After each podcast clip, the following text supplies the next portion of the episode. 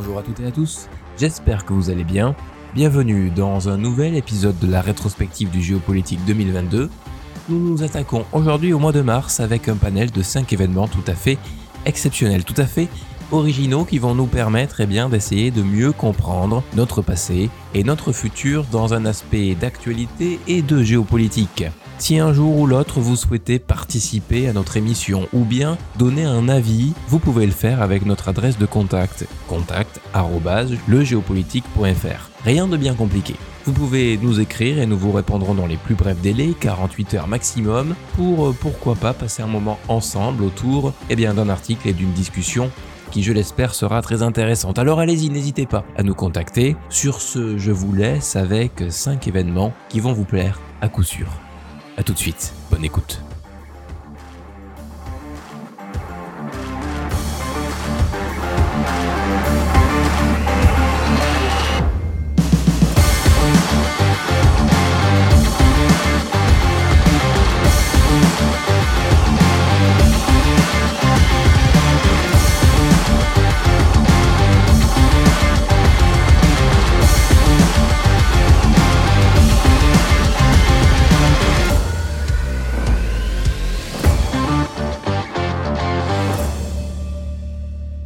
Le Géopolitique vous propose une série d'épisodes tout à fait exceptionnels, une rétrospective de l'année 2022 sur le plan géopolitique et sur tous les plans d'actualité pour comprendre en quoi notre année va influencer le futur et en quoi elle a déjà été influencée par notre passé, par la crise du Covid aussi par exemple, des milliers de questions auxquelles il faut répondre. On est tout de suite parti, je vous souhaite une très bonne écoute.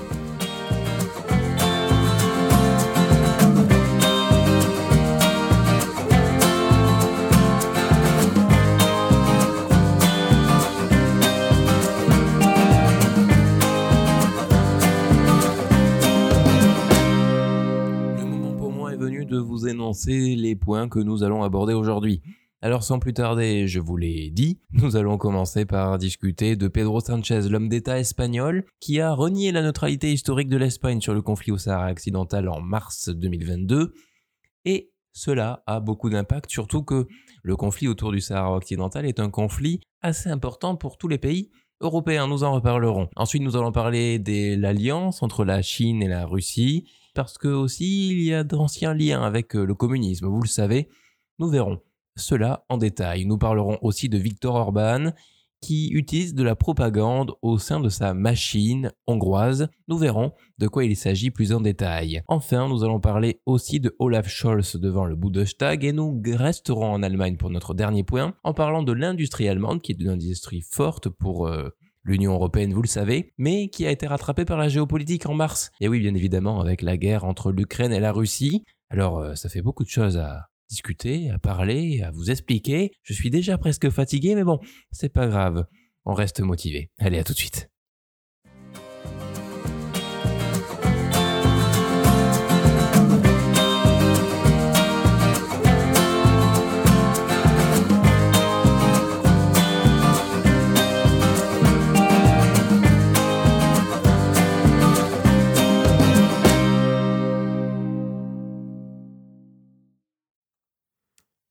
Pedro Sanchez C'est la première question à laquelle nous devons répondre si vous ne le savez pas déjà. Pedro Sanchez, il s'agit du chef du gouvernement espagnol. C'est donc l'équivalent de notre Premier ministre si vous le voulez. Et cet homme, Pedro Sanchez, en mars et avril dernier, il a renié la neutralité historique de l'Espagne sur le conflit occidental. Or, euh, vous le savez peut-être, ce conflit au Sahara occidental oppose des Sahraouis au Maroc, le Maroc voulant donc récupérer le Sahara occidental et les Sahraouis, eux, veulent être indépendants, avoir leur propre État. Jusque-là, rien de compliqué, des conflits comme ça, il y en a euh, plusieurs sur la planète. Le problème, c'est que celui-ci, pardon, impacte directement eh bien, les Européens. Parce que le Maroc est, une, euh, est un pays qui est une voie de transfert pour tous les migrants africains qui veulent arriver dans l'Union européenne. Et donc vous avez peut-être déjà entendu parler euh, eh bien, des agissements du Maroc qui ont parfois ouvert leurs frontières délibérément pour laisser placer des flots de, migrants entrer en Union européenne et donc euh, voir l'Union européenne eh bien, euh, sous ces flots, couler sous ces flots, ne sachant pas quoi faire de tous ces humains qui arrivent et devant agir dans l'urgence pour essayer d'accueillir et de placer, de répartir dans tous les pays de l'Union tous ces hommes. Alors c'est peut-être pour cela que Pedro Sanchez a dit qu'il était en faveur du plan marocain d'autonomie, c'est-à-dire qu'il soutenait le Maroc dans ce conflit. Or, les Sahraouis ont bien évidemment été choqués. Mais pourquoi a-t-il fait ça? Eh bien, peut-être dans cette idée euh, euh, des frontières qui sont compliquées à gérer, surtout pour l'Espagne, puisque l'Espagne, vous le savez, a deux enclaves qui sont au Maroc avec euh, Melilla par exemple. Et donc euh, ce sont des portes d'entrée vers l'Union européenne bien plus faciles pour les migrants. Alors en soutenant le Maroc, et eh bien forcément, on se le met dans la poche et on espère que cette gestion sera plus facile. La question à soulever est bien sûr assez évidente. Est-ce que l'Union européenne ne devrait pas gérer ses frontières de façon bien plus autonome sans eh bien, être sous la menace sans avoir une épée Damoclès, avec par exemple le cas marocain La réponse est bien évidemment oui sur le papier. Mais dans les faits, c'est compliqué. Les cas des frontières, ce sont toujours des cas complexes. Et rappelons-nous qu'il y a déjà une agence européenne, Frontex, qui essaye de gérer tout cela en mer Méditerranée, même si là encore, il y a dans les détails euh, bien des choses à redire. Donc, euh, la volte-face de Pedro Sanchez peut s'expliquer assez facilement. Or, euh, quand on connaît la position espagnole depuis longtemps, eh bien c'est une volte-face qui choque dans tous les bords politiques. Ça paraît assez évident. Alors là, la politique frontalière a primé sur la politique intérieure quelque part euh, pour Pedro Sanchez. Vous pouvez eh bien lire l'article qui est en description, qui a été écrit par la rédaction du Monde Afrique et c'est une tribune précisément de Najem Sidi. Voilà donc pour ce qui est de notre premier point, un point hispanique.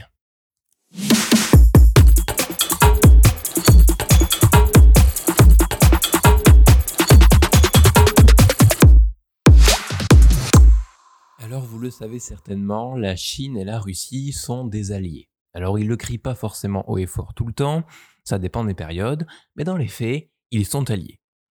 Cela date déjà lors de l'URSS et de la révolution communiste de Mao, puisque l'URSS soutenait Mao dans ses œuvres avec un soutien financier notamment. Aujourd'hui, il n'y a plus de communisme en Russie, enfin du moins plus le pouvoir. Par contre, la Chine, elle, est toujours un État communiste. Alors en Chine se posent nombre de questions. Est-ce qu'on doit soutenir la Russie dans sa guerre? Dans la volonté de Poutine ou est-ce qu'on ne doit rien faire?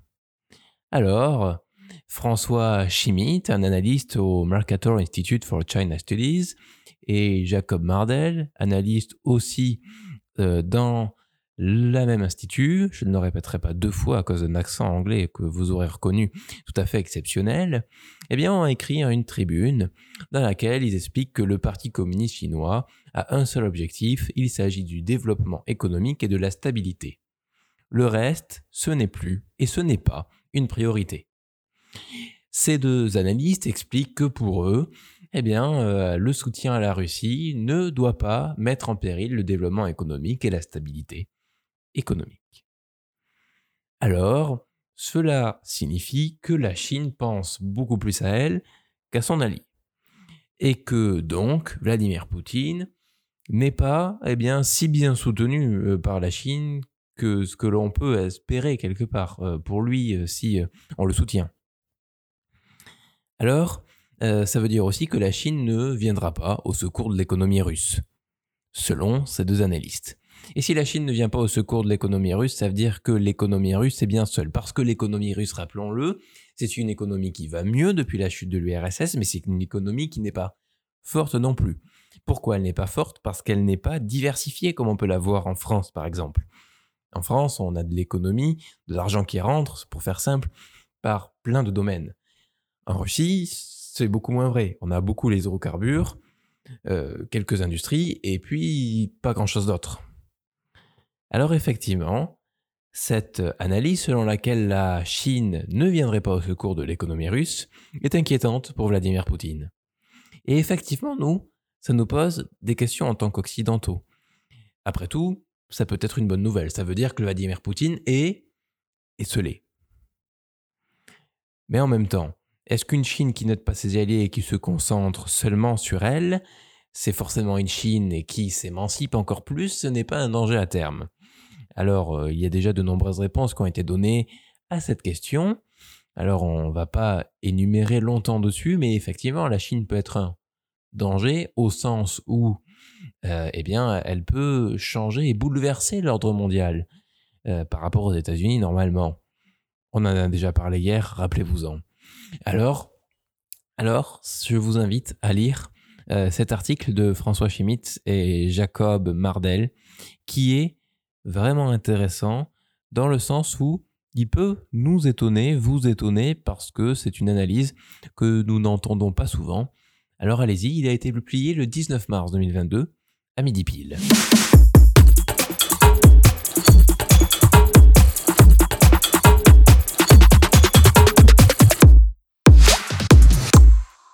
Viktor Orban, c'est un homme politique hongrois, un homme politique européen qui est très connu en France parce que c'est une voix d'opposition à Emmanuel Macron euh, très fréquente au sein euh, du club de l'Union européenne.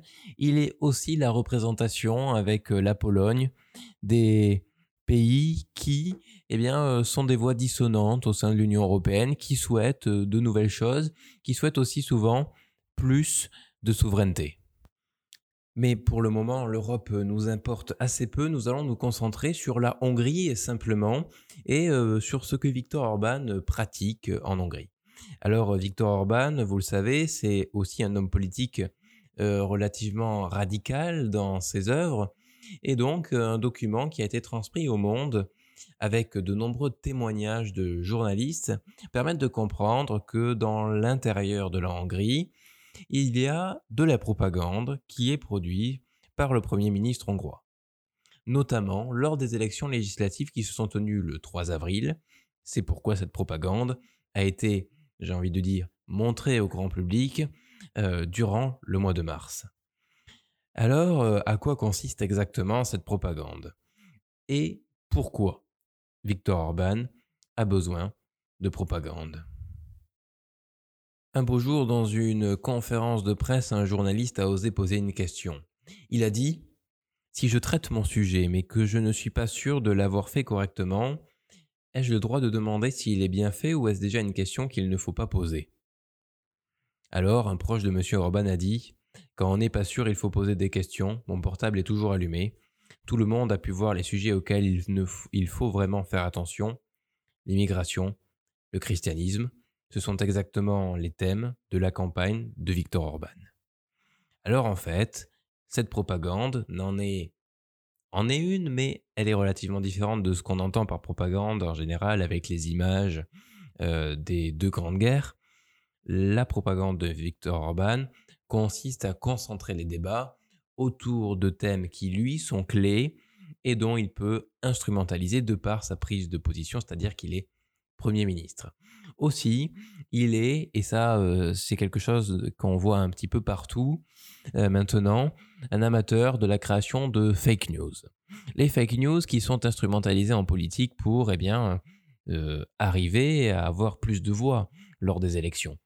Jair Bolsonaro, lors de son élection, en a été le pratiquant, Donald Trump dans d'autres mesures, et puis surtout en Inde, où vraiment c'est une véritable industrie derrière le président indien qui s'est créé autour des fake news, avec plein de petites mains qui créent des groupes WhatsApp pour tenter eh bien, d'amadouer les gens avec de fausses informations.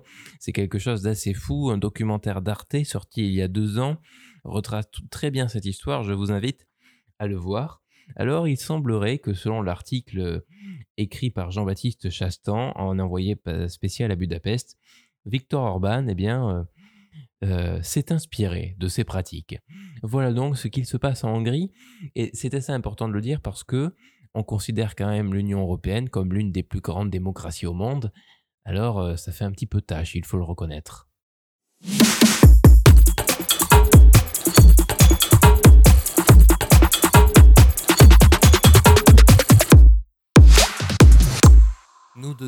Nous amènent en Allemagne, donc euh, non loin de notre cher pays français, avec une analyse au sein de la politique équilibriste d'Olaf Scholz et une analyse aussi de l'industrie allemande. Nous allons euh, commenter ces deux points ensemble puisqu'ils sont intimement liés, effectivement, ils s'adressent au même État.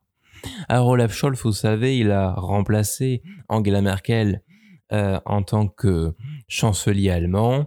C'est un dirigeant social-démocrate et il s'est clairement opposé à une zone d'exclusion aérienne ou à l'envoi d'une mission de paix de l'OTAN en Ukraine en mars 2022, euh, soit à peu près un mois après la déclaration de guerre de la Russie à l'Ukraine.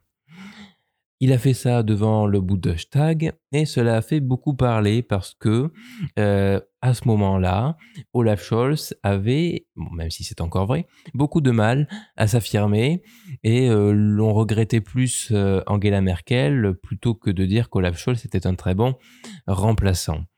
Alors, cette déclaration, où il a dit nous vivons un changement d'époque notamment, a été un petit peu l'apogée de, du, du, du, numéro pardon, d'équilibriste d'Olaf Scholz, où on a vraiment senti que c'était compliqué de remplacer eh bien, Angela Merkel. Angela Merkel qui est restée de nombreuses années euh, à la tête de l'Allemagne et qui était, vous le savez, très appréciée par les Allemands. Alors, euh, la rupture qu'a euh, marqué Olaf Scholz, eh bien, a marqué l'Allemagne et forcément, a marqué aussi un certain changement de cap. Or, ce changement de cap si brutal, eh bien, fait que l'Allemagne a été un petit peu désorientée. Elle ne savait plus trop où aller en mars 2023. Et donc, la Russie, qui a eh bien, envahi l'Ukraine à ce moment-là, ça a été un petit peu un coup de massue pour Olaf Scholz, qui en plus de devoir gérer sa propre crise, a dû gérer une crise énergétique et une crise de toute façon internationale avec euh, ce qu'il s'est passé euh, aux alentours de Kherson, de Kiev et de toutes ces villes ukrainiennes. Alors ce jeu d'équilibriste, il se ressent aussi au sein d'un deuxième engagement que vous pourrez lire développer dans l'article proposé, où l'Allemagne eh bien, euh, dit qu'elle ne renoncera pas à court terme aux, aux livraisons de gaz ou de pétrole en provenance de la Russie. Il a dit Olaf Scholz, le faire du jour au lendemain reviendrait à plonger notre pays et toute l'Europe dans la récession. Est-ce qu'il avait raison ou non ça euh, Je ne vous le dirai pas pour l'instant. Ce n'est pas le notre sujet. Pour autant, Olaf Scholz eh bien, s'est mis à dos certains États européens puisque vous le savez, tous les États européens, du moins de l'Union européenne, n'étaient pas d'accord en ce qui concernait les sanctions à la Russie, sanctions qui d'ailleurs, vous le savez peut-être ou pas, ont été décidées bien avant euh, la guerre en Ukraine et c'est pour cela que c'est allé aussi vite. Les pays s'étaient déjà mis d'accord avant. Bien évidemment, ce climat un petit peu complexe en Allemagne, eh bien, ça pose des problèmes, notamment à l'industrie, qui est très importante en Allemagne. Elle a été rattrapée par la géopolitique, par la guerre en Ukraine, qui a donc rappelé l'Allemagne euh, face à la dépendance économique vis-à-vis d'États non démocratiques, qui, comme euh, la Chine, bien évidemment, et comme la Russie aussi. Vous vous rappelez de la citation d'Olaf Scholz que j'ai citée, Nous vivons un changement d'époque, elle a été suivie ainsi. Cela signifie que le monde d'après n'est plus le même que le monde d'avant. Au fond, il s'agit de savoir si la force peut transgresser le droit. On parle ici donc, en fait, euh, d'une référence aux États non démocratiques. Alors oui, l'Allemagne a été eh bien, rappelée à l'ordre par euh, elle-même, j'ai envie de dire, parce que son industrie, avec le contexte géopolitique complexe, a été fragilisée et donc sa dépendance, que ce soit énergétique par rapport euh, à la Russie ou de matières premières par rapport à la Chine, eh bien, euh, s'est montré au grand public. Et donc, ça a été une nouvelle crise pour Olaf Scholz qui a eh bien, dû encore gérer euh, une situation très complexe, ce qui n'a pas forcément été simple quand on arrive comme ça après Angela Merkel. L'industrie donc qui à ce moment-là, et c'est toujours valable, a du mal, bat de l'aile parce que forcément, eh bien, elle n'est pas préparée à ça. Et donc cette multitude de crises a été la préparation aussi, il faut le dire, à ce que nous avons connu avec euh, la relation franco-allemande, qui a eu du mal en 2022 et qui, nous l'espérons, eh bien, euh, va revenir euh, comme avant durant l'année 2023. Comme je vous l'ai dit euh, avant-hier, il y a de très fortes chances que nous en reparlions lors de la rétrospective 2023 parce que ce que nous apprenons là va s'écrire en 2023 en réalité.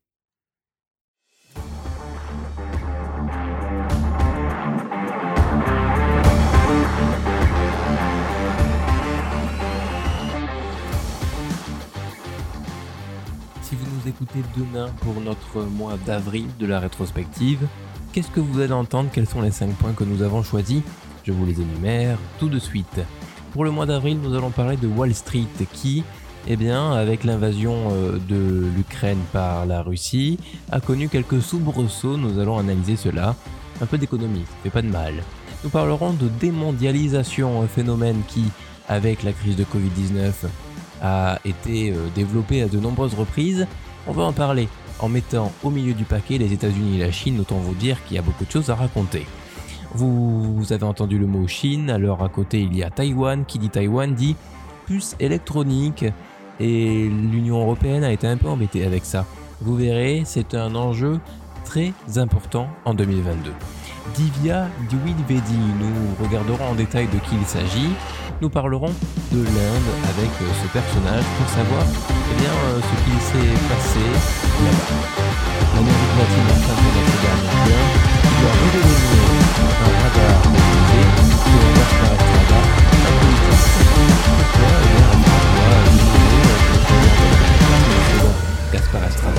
C'est une tribu que nous analyser et à elle est intéressante. Voilà nos 5 points, j'espère que cela vous plaira.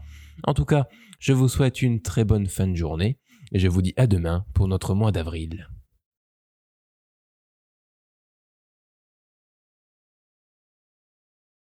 Merci beaucoup d'avoir écouté cet épisode de février 2022. J'espère vous revoir demain pour le mois de mars et après-demain pour le mois de l'avril, etc., etc. Sachez que nous serons là tous les jours jusqu'au mois de décembre pour analyser 5 points d'actualité très importants. Si vous le pouvez, je vous serai très reconnaissant de laisser une note, un avis, qu'il soit positif ou négatif. Ça nous fait avancer quoi qu'il arrive. Alors que vous soyez sur Spotify, Apple Podcast, Google Podcast et toutes les autres plateformes, je vous souhaite une très très très bonne journée et à demain.